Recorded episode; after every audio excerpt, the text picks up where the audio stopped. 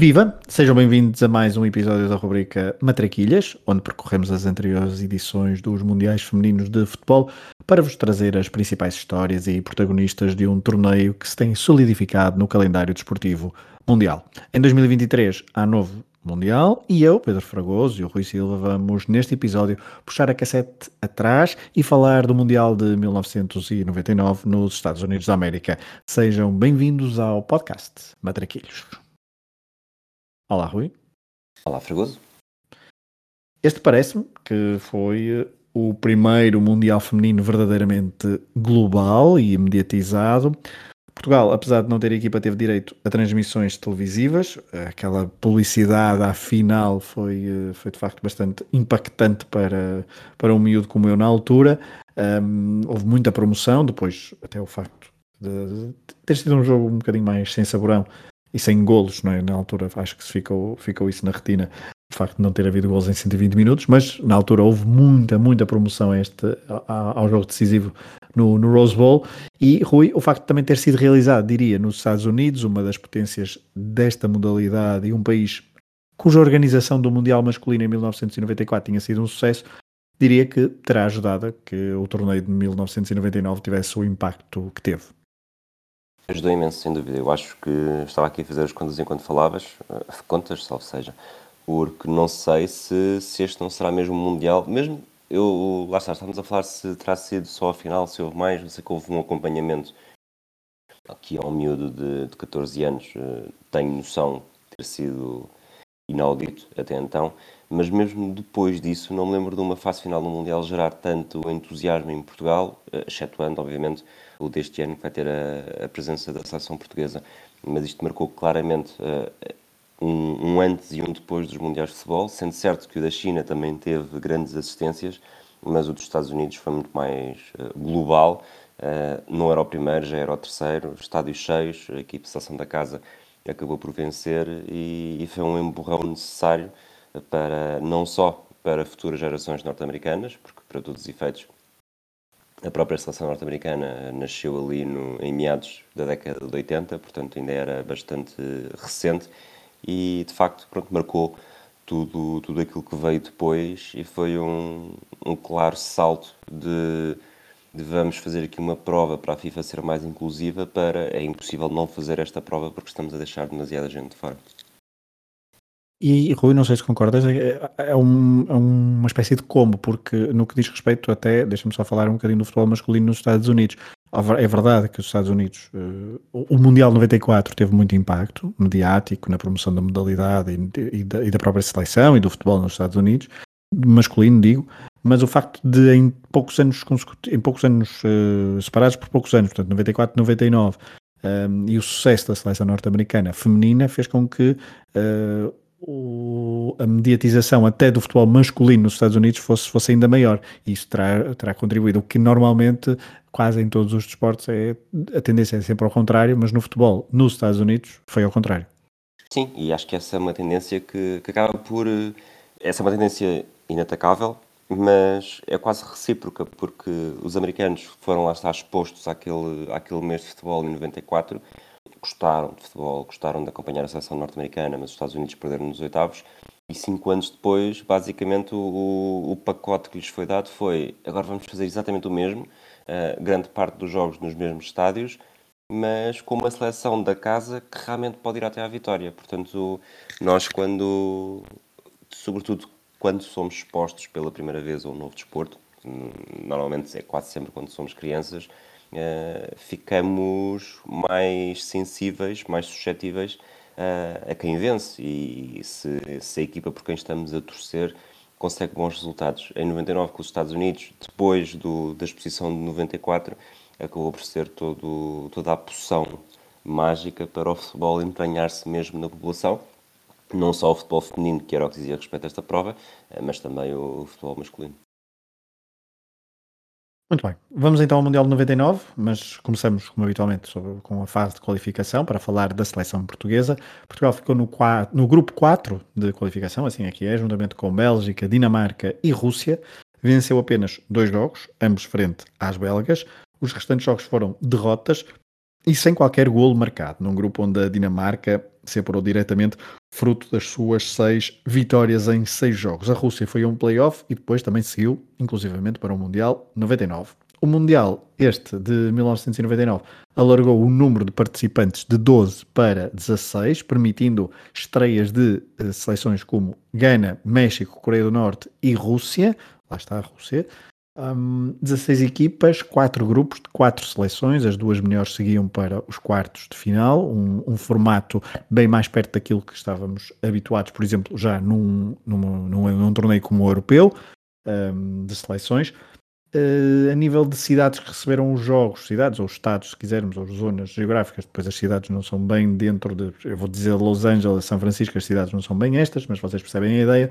Los Angeles, São Francisco, Portland e San José na costa oeste e na costa leste, Nova York, Washington DC, Chicago e Boston. Um, vamos aos grupos. Os Estados Unidos ficaram como anfitriões no grupo A, juntamente com Dinamarca, Nigéria e Coreia do Norte. Esperava-se que as americanas se apurassem tranquilamente, e assim aconteceu, com três vitórias em três jogos e apenas um gol sofrido. Mas não se esperava era a prestação da Dinamarca, que fez uma boa qualificação e nas edições anteriores do Mundial tinha sempre passado a fase de grupos. Mas a verdade é que as dinamarquesas perderam os três jogos num grupo com a estreante Coreia do Norte e com a Nigéria, que nos seis jogos em mundiais anteriores tinha apenas um empate como registro. E foi mesmo a Nigéria que avançou para os quartos de final, atrás dos Estados Unidos. E Rui, tens aí uma história para nos contar precisamente sobre uma jogadora nigeriana. Exato. O futebol feminino, na sua essência, sempre foi muito propenso a utilizar as jogadoras mais novas. Desde as equipas das fábricas durante a Grande Guerra até às primeiras décadas de disseminação do futebol por toda a Europa, a partir dos anos 70, não é raro encontrar jogadoras com 14 anos acabados de fazer a dar os primeiros passos e a assumirem-se como futuras referências. Em 1999, neste Mundial, por outro lado, o futebol feminino era cada vez mais uma realidade. Havia cada vez mais jogadores profissionais, os modelos de competição eram cada vez mais sérios e o desporto deixou de ser visto como algo que as adolescentes podiam fazer até encontrar a sua razão de viver, como casar e ter filhos. Quando os Estados Unidos organizaram este Mundial, as médias de idades eram cada vez mais adultas, vamos dizer assim. Mas havia seleções aqui e ali que iam escapando à tendência e apresentavam jogadoras muito novas, longe dos 13 e 14 anos das suas antepassadas, mas ainda assim com idade para jogar em escalões mais jovens.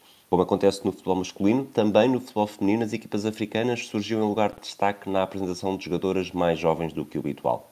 Aqui, contudo, não era uma questão de suspeição. Para todos os efeitos, a competição era de futebol sénior e interessava pouco confirmar a cédula de nascimento. A Nigéria surgiu com Ifiani Chiejine, no plantel e ajudou a fazer história nas fases finais com um recorde que se mantém até hoje. Quando a seleção africana começou os trabalhos de preparação para o Mundial, Ifiani ainda nem sequer 16 anos tinha, mas a estreia na competição contra a Coreia do Norte, a 20 de junho de 1999, aconteceu aos 16 anos e 34 dias. A jogadora, atacante, foi titular e jogou os primeiros 70 minutos no momento em que a Nigéria vencia por 1-0 e acabou por vencer 2-1. A estreia não podia ter sido mais simbólica. Foi no Rose Bowl, em Pasadena, nos arredores de Los Angeles, e com mais de 17 mil pessoas nas bancadas. Jedjiné manteve-se no 11 para a goleada sofrida diante dos Estados Unidos por 7-1, sendo substituída logo aos 43 minutos, e para a vitória épica ainda diante da Dinamarca por 2-0, jogando 81 minutos. O triunfo sobre a rival europeia garantiu um apuramento inédito para a fase eliminar, continuando a ser até hoje a única vez em que a Nigéria chegou às oito finalistas na despedida da seleção, nos quartos de final, num jogo emocionante que só foi decidido com um gol de ouro, 4-3 para o Brasil, a história foi semelhante. Jedinha foi titular, mas na altura das substituições foi logo escolhida para sair, jogando apenas 26 minutos, numa altura em que o Brasil já vencia por 2-0. Nascida a 17 de maio de 1983, atualmente com 40 anos acabados de fazer, Tchadjiné manteve-se entre as eleitas da Nigéria e jogou também as fases finais de 2003 e 2007, além dos Jogos Olímpicos de Sydney, em 2000, e de Pequim, em 2008. Tchadjiné estreou-se numa fase final um ano depois de Michael Owen ter conquistado o mundo com a sua velocidade no França 98. Para a nigeriana, o avançado do Liverpool era a grande referência. Com cinco irmãs e três irmãos, encontrou no futebol o seu passatempo preferido e começou a jogar com 10 anos, conquistando quem quer que a visse em ação. As suas características impressionavam. Rápida, ágil, com técnica suficiente e capacidade para desequilibrar na finalização. Famosa no futebol nigeriano, foi sem surpresa que chegou à seleção, mesmo numa idade tão jovem. Ela tem velocidade, consegue driblar e é muito tenaz com bola. não é algo que se possa dar como garantido, disse na altura o selecionador Sam Okpodu. Por esta altura, o futebol já não era a sua preocupação, uma vez que tinha acabado de se formar em ciência computadorizada e tecnologia pouco antes da fase final de 2003, quatro anos depois, também nos Estados Unidos. Mas, claro, o espaço reservado no seu coração ao desporto era garantido, até porque a Nigéria estava na vanguarda do continente. O futebol feminino veio para ficar. Temos sorte comparadas com outros países africanos. Acredito que temos um nível de jogadoras e treinadores mais alto, um campeonato melhor e uma crença real de que o, futebol, o futuro do futebol é feminino. Muito bem. Voltemos aos grupos, a esta viagem pelos grupos do Mundial 99. No grupo B, eh, a Alemanha ficou emparelhada com Brasil, Itália e México, o chamado Grupo da Morte, um grupo equilibrado, onde as alemãs não ficaram em primeiro. As alemãs eram campeãs europeias em título, eh, título de, conquistado em 1999, eram vice-campeãs mundiais em título também. Um, e as alemãs, então, sofreram para passar aos quartos de final. Isto porque empataram frente a italianas e brasileiras, só tendo vencido as mexicanas por 6-0. O México se estreou em mundiais uh, femininos com 3 derrotas, um gol marcado e 15 sofridos. A Itália não se conseguiu apurar porque o Brasil foi mais forte. As brasileiras estavam cada vez mais um, habituadas a estes palcos mundiais, tinham chegado às meias finais do torneio olímpico em Atlanta 96 e Agora, neste grupo B, apuraram-se mesmo em primeiro lugar. No grupo C, as campeãs mundiais em título, a Noruega, vencer, a Noruega venceu então os três jogos, não facilitou, frente a Rússia, Canadá e Japão.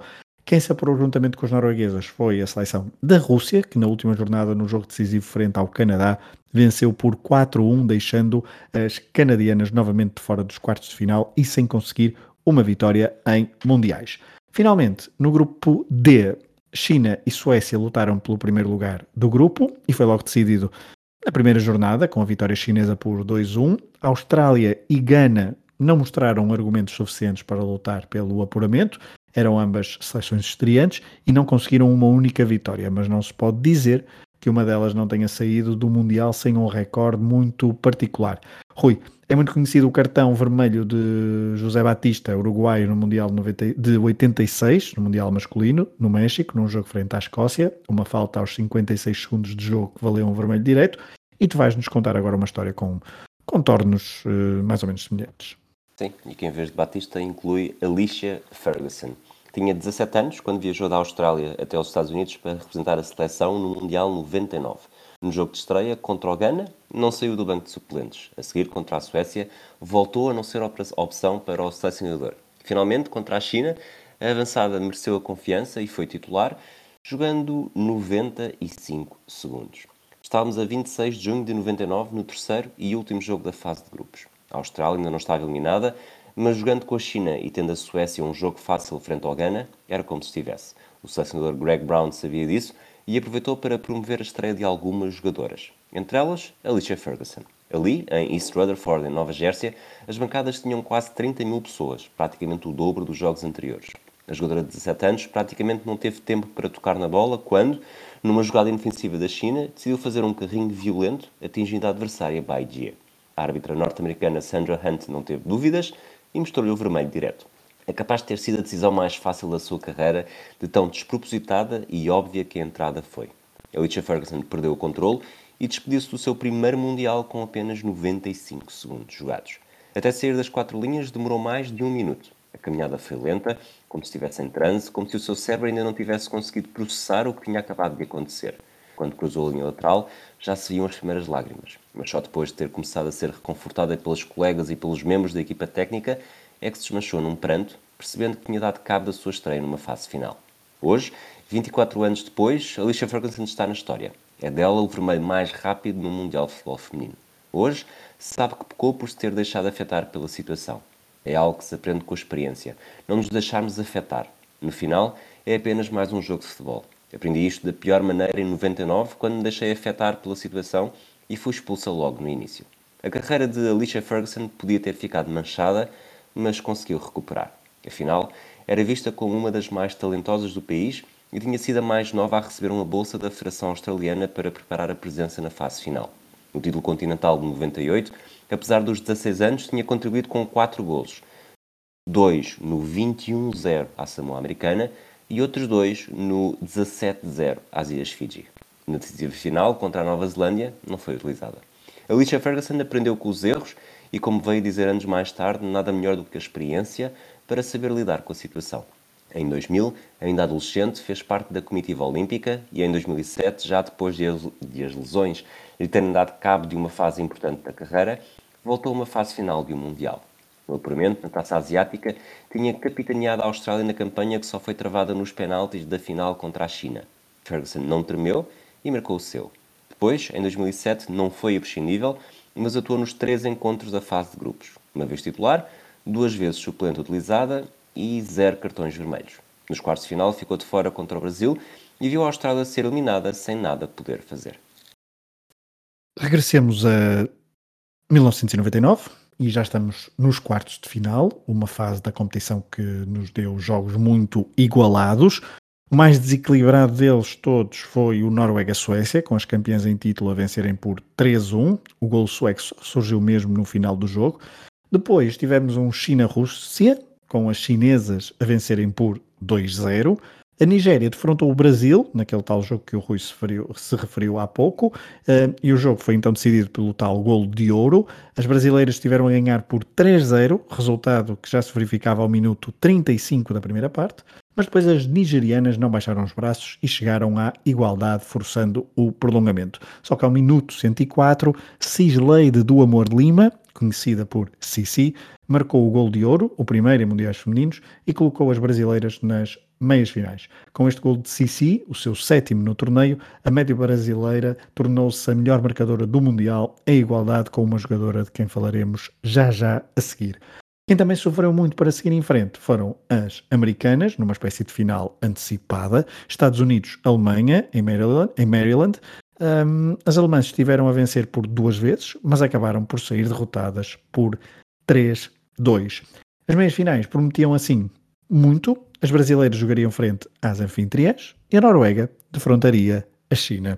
As norte-americanas venceram de forma confortável o Brasil por 2-0, marcando cedo no jogo por Parlow, com Akers a sentenciar a partida de penalti ao minuto 80, isto tudo no dia 4 de julho, dia da independência dos Estados Unidos, dia de festa por todo o país. Na outra meia-final, uma autêntica surpresa, não pelo facto da China ter vencido a Noruega, mas pelos números. 5-0, o resultado mais desnivelado em meias finais na história do torneio até aos dias de hoje. E se contarmos com a fase eliminar, só houve dois resultados mais contundentes: os 7-0 dos Estados Unidos a Taiwan nos quartos de final de 1991 e uma vitória da Alemanha por 7-1 frente à Rússia, já depois nos quartos de final do Mundial de 2003. Portanto, China 5, eh, Noruega 0, meias finais deste Mundial de 99. Um, foi em Boston que bateu então, que as chinesas bateram as norueguesas e impediram assim a seleção da Noruega de chegar à sua terceira final consecutiva. Mas, mais importante para as chinesas, esta seria a sua primeira final de um Mundial Feminino, um torneio onde tinham apostado muito desde o início. Rui, eu há pouco disse que Sissi tinha sido a melhor marcadora, juntamente com uma outra jogadora, de quem nos contarás a história, um, e fazendo esta ponte com a, com a China, de quem é que falamos? Falamos de Sun Yan, ela que foi o símbolo da China no Mundial 99. Ajudou a equipa a atingir a final e despediu-se com 7 golos, o máximo na prova, e com o título de melhor jogadora. Foi insuficiente para garantir o título contra os Estados Unidos, mas os norte-americanos não se esqueceram dela. No ano seguinte, foi a primeira escolha do draft no novo campeonato. O melhor momento da minha carreira foi a final do Mundial 99. O Rose Bowl estava cheio de gente, disse Sun Yan para a chinesa de 162 centímetros, outrora desmotivada por um treinador que lhe disse que nunca conseguiria ser jogadora, quando ainda era adolescente, a fase final daquela prova nos Estados Unidos foi a consagração do maior talento que a China já viu no futebol. Filha de um jogador e acérrimo fã de futebol, começou a ver jogos desde pequena e não perdeu tempo para começar a jogar. Mas um dia, em Xangai, um treinador foi cruel e disse-lhe que não tinha futuro. Via aquilo como uma motivação procurei outra equipa e o novo treinador disse-me que se treinasse muito poderia tornar-me uma boa jogadora. Sun Yan tinha 17 anos e estávamos em 1990. Um ano depois, fazia parte da seleção chinesa no primeiro Mundial da FIFA. O fenómeno estava apenas a começar. Yan fez um gol no Mundial 91, dois no Mundial 95 e foi medalha de prata nos Jogos Olímpicos de Atlanta em 96. Mas nenhum outro momento foi tão importante e marcante com uma participação no Mundial 99. Não só a China atingiu a final, do qual falaremos um bocadinho mais à frente, como Sun Yan brilhou com 7 golos e o título de melhor jogadora. Nessa altura, apenas Michelle Akers tinha mais gols do que ela em fases finais da prova. Nessa altura, todos os norte-americanos sabiam quem era e invejavam-lhe os atributos. Não foi por acaso, portanto, que no final de 2000 a chinesa tinha sido a primeira escolha do draft da nova Liga Profissional Norte-Americana. Curiosamente, foi escolhida pelas Atlanta Beat, equipa da cidade, que a tinha visto vencer a medalha de prata quatro anos antes.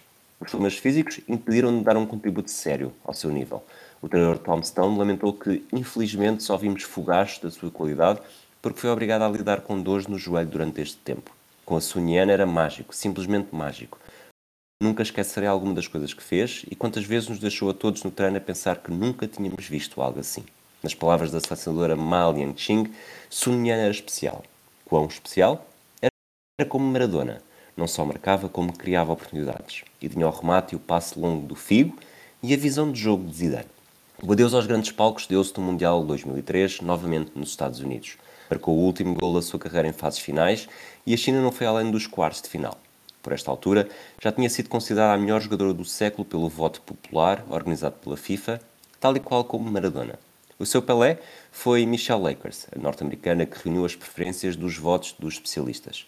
Com 106 gols em 152 jogos pela China, Sun Yan deixou saudades. O futebol é apenas um jogo e a vida deve continuar.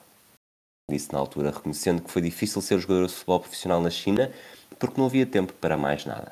A nova vida, que inclui uma breve reaparição, seria sempre complicada.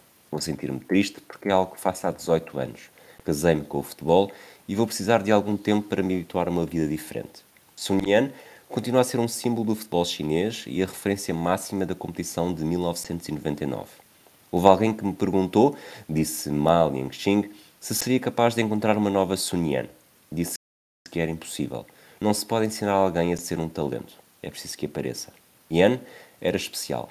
Foi a única chinesa a disputar os primeiros quatro mundiais e provou a importância de treinar e acreditar no talento próprio, mesmo quando todos à volta parecem desconfiar dele.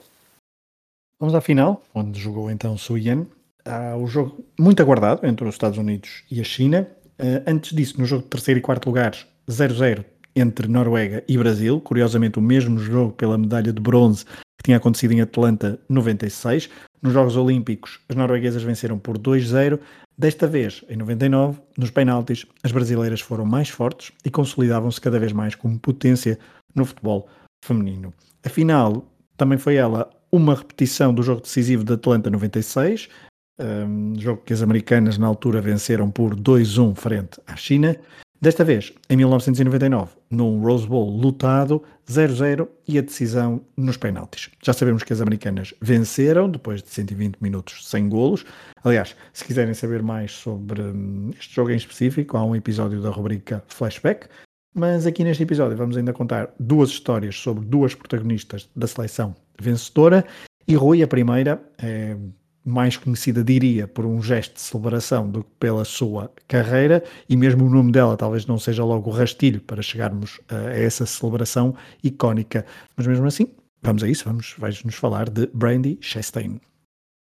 Ela que foi internacional pelos Estados Unidos de 88 a 2004. Marcou 30 golos, fez 192 jogos pela seleção. Ganhou dois títulos mundiais, dois títulos olímpicos. E é autora do momento mais memorável na história das fases finais, quando tirou a camisola após marcar o penalti decisivo que decidiu o desempate. Penalti decisivo que decidiu, bonito. O desempate na final de 99 com a China. Hollywood estava a menos de uma hora de viagem, mas dificilmente aquele Estados Unidos-China conseguiria vencer o Oscar para melhor argumento. O caso mudaria de figura se se juntasse a palavra adaptado, adaptado à distinção. Era julho de 1999 na Califórnia. Rose Bowl tinha 90 mil pessoas na bancada, nem o presidente Bill Clinton quis faltar, e Estados Unidos e China estavam a disputar a final do Mundial. Cinco anos antes, no mesmo mês, no mesmo estádio, com lotação escutada, Brasil e Itália tinham passado pela mesma experiência. No total, 240 minutos de uma nulidade absoluta. Jogos com pouca oportunidades e zero golos, tanto no tempo regulamentar como no prolongamento. Se Roberto Baggio entrou para a história em 94 com o famoso pontapé para as nuvens, a estrela de 99 foi da equipa vencedora, Brandy Chastain. A jogadora tinha 30 anos e estava longe de ser uma das principais estrelas da seleção.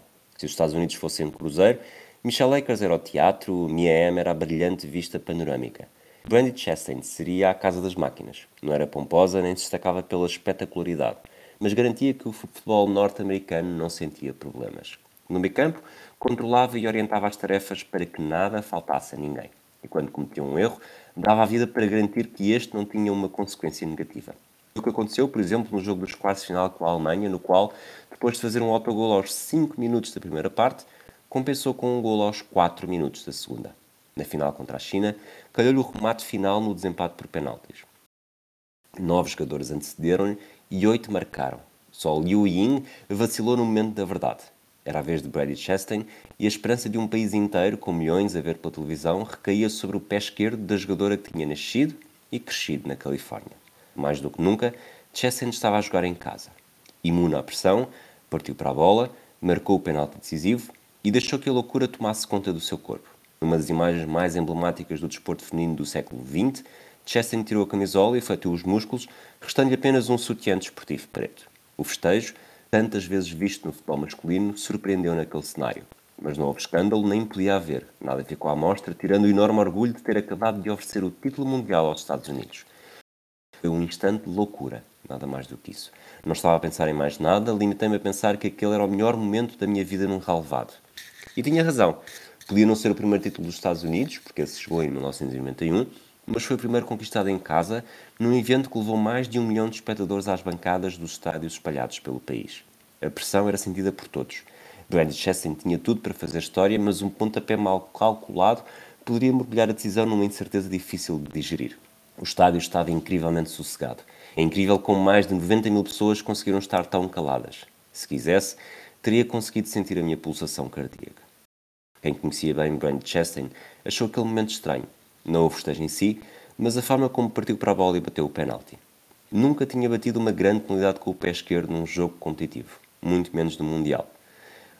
E o que foi diferente desta vez foi uma ordem do selecionador Tony De Chico para trocar as voltas à guarda-redes chinesa.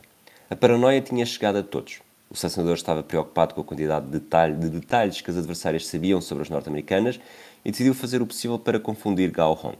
Ele estava Brandy Chassin, habituado a arrematar com o pé direito, com o penalti decisivo do Mundial de Futebol, a jogar em casa, com 90 mil espectadores nas bancadas, a inverter tudo o que o instinto lhe dizia para rematar com o pé contrário. Aquela não fora a primeira vez que Chastain e Young estavam frente a frente.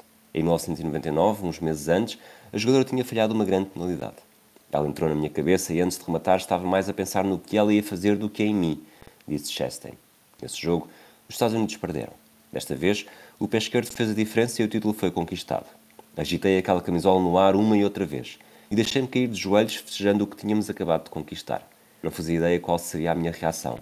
Foi um momento verdadeiramente genuíno, uma loucura. Sentia um grande alívio e uma grande alegria. O festejo de Chastain não agradou a gregos e a troianos, nem mesmo a todos os norte-americanos. Como seria de esperar, num país como os Estados Unidos, a celebração foi escrutinada ao pormenor e as críticas surgiram. Chastain não quis saber.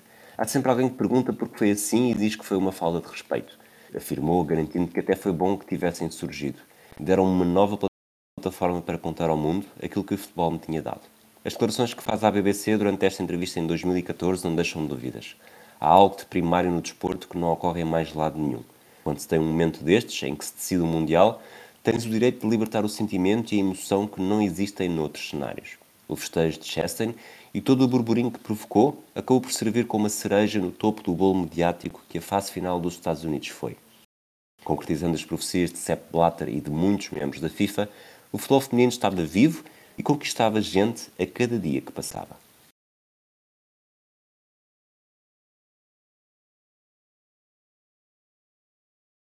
Oi, sentias-te confiante para numa situação destas estás com o pé direito?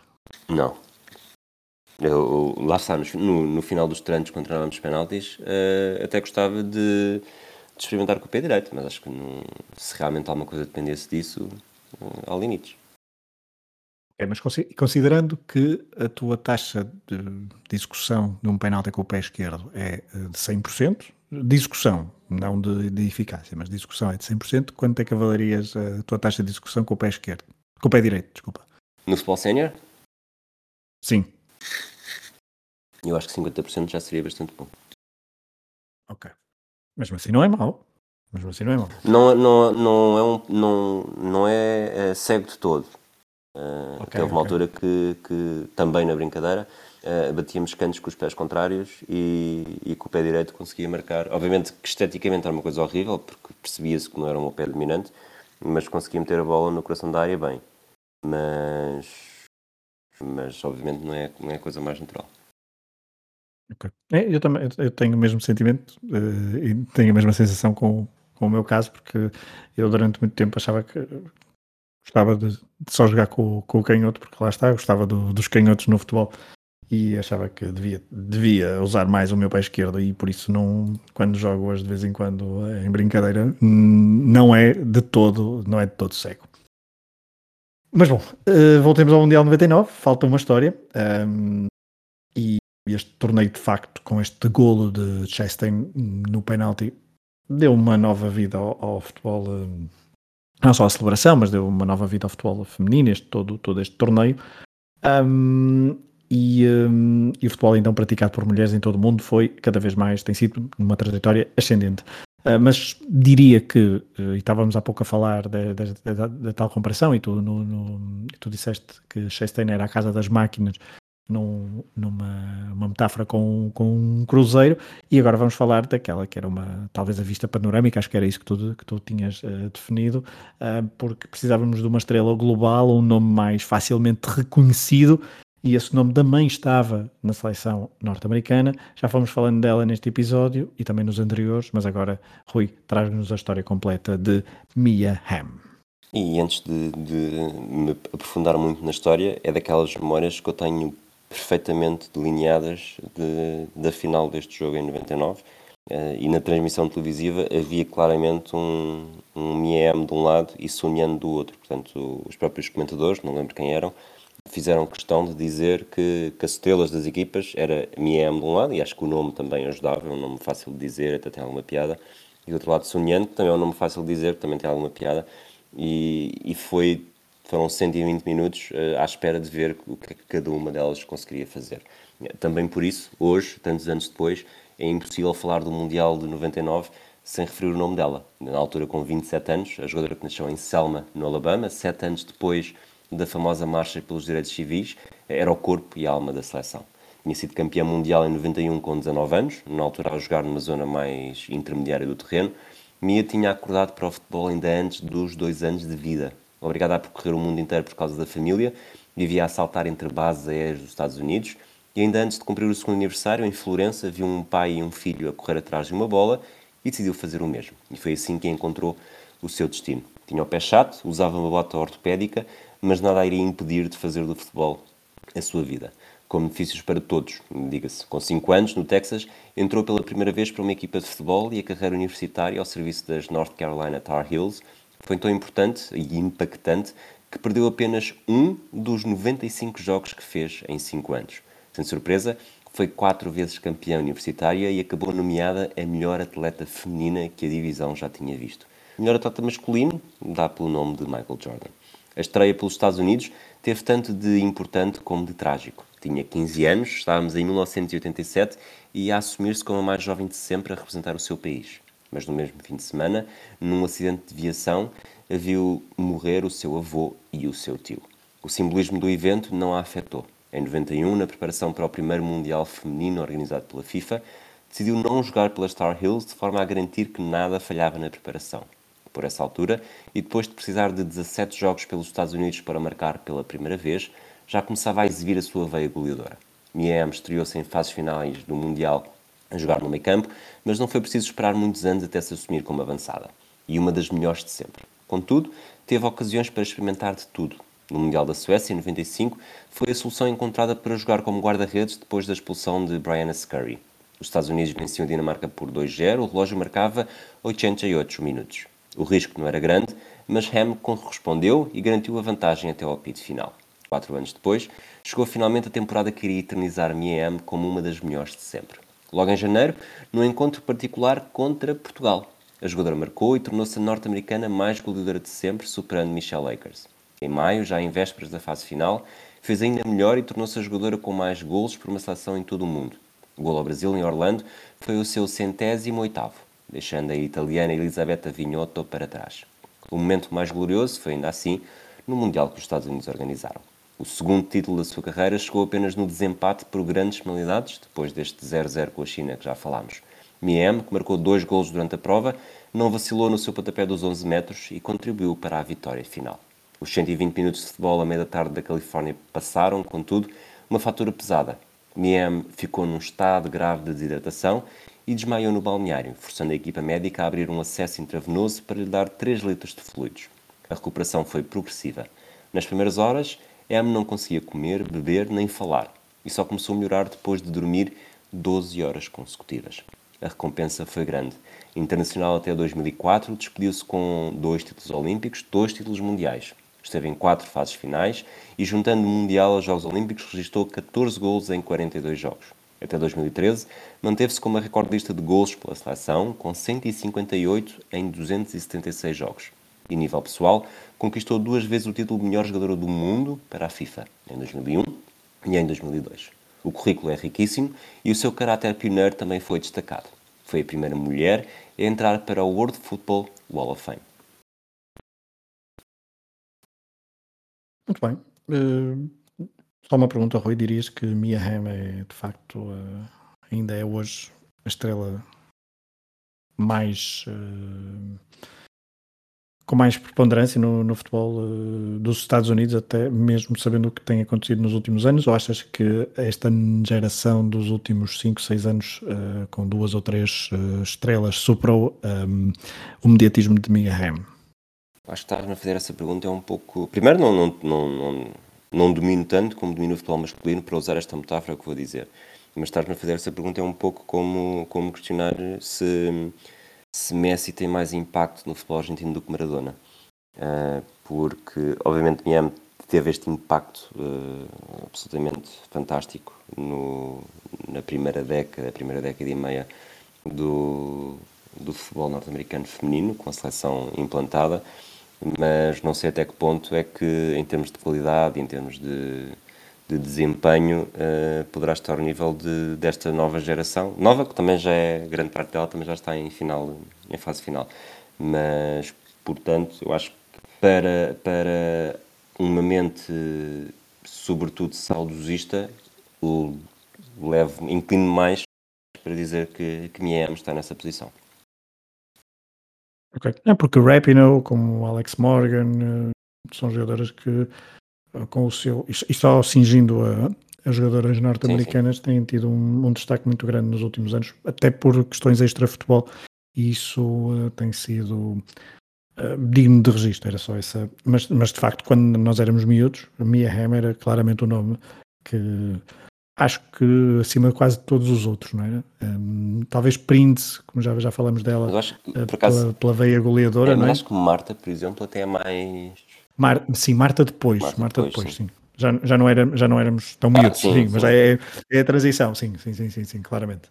Claramente que Marta, no, já dentro do século do século XXI, no final da primeira década do século XXI, era claramente a jogadora mais, eh, mais mediática do futebol feminino a nível global mas quando éramos ali mais nesta, no final do, do século XX, uh, Mia Hamm e Prince talvez fossem as jogadoras mais. Uh, aquele, nome, os nomes, os dois nomes mais, mais notórios. Prince, principalmente pelos gols. Se quisermos juntar um terceiro nome, talvez Carla Couto, mas, mas muitas vezes ignorada pela, pela crítica internacional. No próximo episódio vamos continuar esta viagem pelos Mundiais. Vamos para o Mundial 2003, que também foi realizado nos Estados Unidos. Uma última nota, Rui, já agora, sobre esta final de, que foi transmitida na, na TVI em 1999, a 10 de julho.